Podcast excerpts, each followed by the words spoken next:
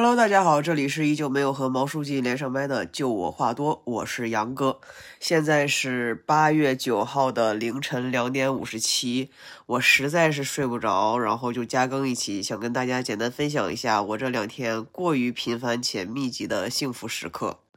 我睡不着，主要是因为上周前半段不是叮了咣啷一顿被骂、被吵架，然后熬了几天夜，加更了几期播客，周末的时候就。补了几天觉，年纪大了，这补了几天觉，现在睡不着了。哎呀，说正事，给大家分享一下我的幸福。这个幸福是从上周三晚上开始的。上周三傍晚，我突然收到某一个脱口秀厂牌的客服微信，说今天晚上的开放麦你可以过来替补，你要不要过来？我就好开心，我就说好呀好呀，我一定过去。我开心的点倒不是因为可以多讲一场开放麦，而是因为我之前就有跟这家厂牌的客服沟通过，然后一直没有给我安排上。本来有一场，他似乎是把我忘了，然后把我排到了这周三。但是他上周三突然 Q 我，我觉得，哎呀，客服心里有杨哥，就被人记得的感觉真的很好，你们知道吧？然后如果大家在北京的话，应该知道上周三的晚上北京暴雨，我是在暴雨之前骑着我的小牛开到了那个场地。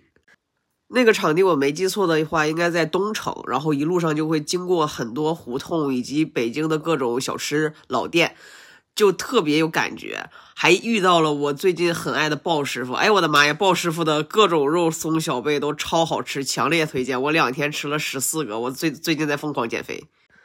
到了那个场地，我竟然遇到了一个我相熟的脱口秀演员，他总共就讲过两场，两场我们都碰到了，就。认识老熟人的感觉也很好。那个女孩告诉我要去找谁，顺序是怎样安排的，以及厕所在哪儿。更开心的呢，就是我当晚竟然迎来了自己人生中的第一次炸场，也可能是因为那个场子比较小，然后比较聚气，加上我是比较靠后去讲的。无论怎样，反正老子炸了，就是他妈的爽。然后那一场开放麦的主持人是我迄今为止见到过的最有梗、最会主持的开放麦的主持人。以及那个小姐姐真的好漂亮。她当天晚上在我讲完了之后，还现挂了一个梗。我第二天有问她说：“哎，这个梗我可不可以用？我不确定，我如果用了她的这个梗去做延展的话，算不算抄袭？因为讲单口我知道一定不可以抄袭嘛。”然后我还夸赞了那个小姐姐，我说：“我真的觉得你很有梗。”那个小姐姐说：“如果对方同意的话，这个就不叫抄袭。”她跟我说：“你拿去随便用。”我猜她这么幽默的人，应该也不差这么一个梗吧。然后她感谢了我对她的赞扬，就又很开心，你知道吧？然后当晚在我进到那个场地的时候，外面又下起了瓢泼大雨。就在这个暴雨当中，有一个我有一面之缘的脱口秀演员进来，我就觉得他淋得很可怜。所以当他上台的时候，我的本意是想拍一下他被淋得全身湿透去讲脱口秀的糗状，但没想到拍出了我人生当中最好的一张人像摄影。当整场演出结束的时候。我走出那个院落，进到胡同口，准备骑着我的小牛回家的时候，旁边有一对同性恋的男性情侣，他们应该想要去找纸巾去擦一擦他们车子上面的水滴，然后我就主动的借了他们我的纸，然后他们就非常有礼貌且带有无限善意的来感谢我，我就好开心，因为那对 couple 都非常的帅。在临离开之前，我又跟那个我相熟的女脱口秀演员聊了聊天，寒暄了一下。然后我说：“你怎么走啊？”她说：“我坐地铁。”她说：“你呢？”我说：“我骑小牛。”我们就此道别。回家晚上的时候还互相聊了聊段子。第二天拉了一个脱口秀新人菜鸡互啄群，虽然到现在都没什么人说话，但是反正就是开心。当天晚上，我骑小牛回家的路上，因为路程很远，大概要五十多分钟，我就想了想自己的那个段子，然后又想到了一个特别好的梗。哇！我当时耳机里听着就是动次大次的那种音乐，然后想到了这个梗，我就在我的小牛车上颠了起来，你知道吧？然后那个梗我在周日另外一个场地去讲的时候，现场的反应也很好，我觉得哇，孟杨哥牛逼！说到周日的那一场，我讲完了以后，我们很多演员最后就留了下来，大家一起去聊了聊段子，开了开玩笑，大概十点多钟才走吧。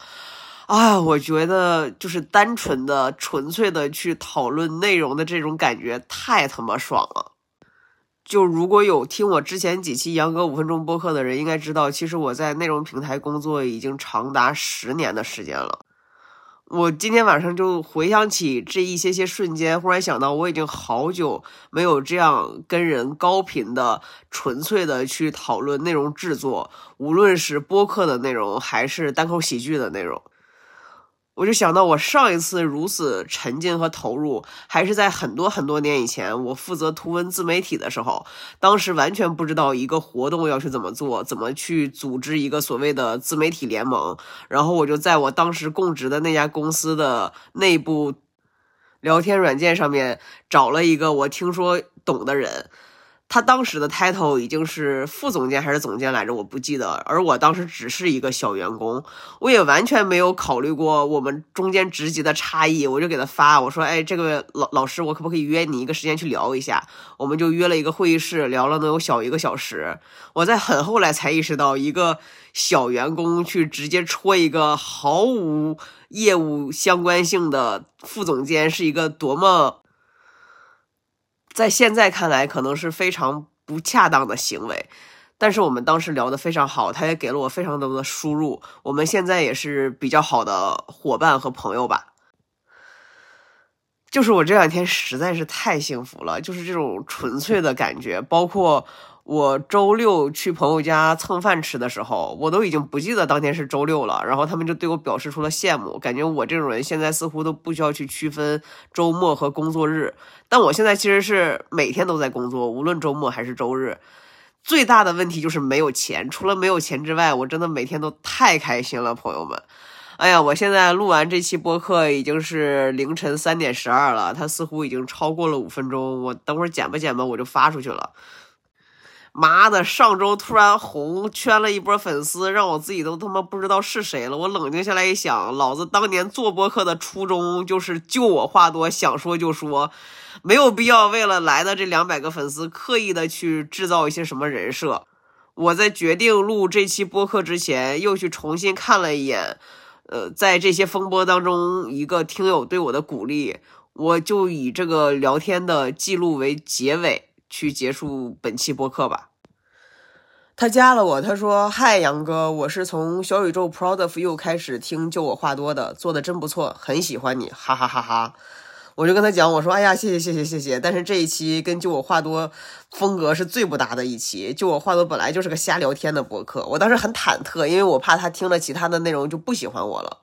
然后这位听友说，并没有因为一期播客就对整体的播客风格有啥特定的期待。单纯的喜欢听你说话，很真诚，我就说，哎呀，就感谢你懂我。我说我这两天收获了很多的喜欢，我突然非常的惶恐，我的日常是没有这么理性的。他说，并不在乎什么人设，就算一些听友觉得自己对你的想象和现实中的你不一样而表示失望，也会有人因为那个现实中的你而喜欢上你的。他说，我啰里吧嗦的，就是想说放轻松，杨哥。谢谢这位亲友，么么哒！杨哥现在是真的很放轻松，在小酌了一番之后，直接拿手机录了一期，我也不知道是什么玩意儿的博客。那核心是想传递给大家的是幸福、开心。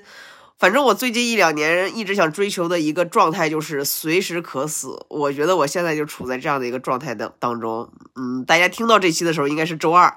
离你们的周末应该还很遥远，希望这一期播客能够传递给你们一些幸福跟愉快吧，么么哒，大家搬砖愉快，么。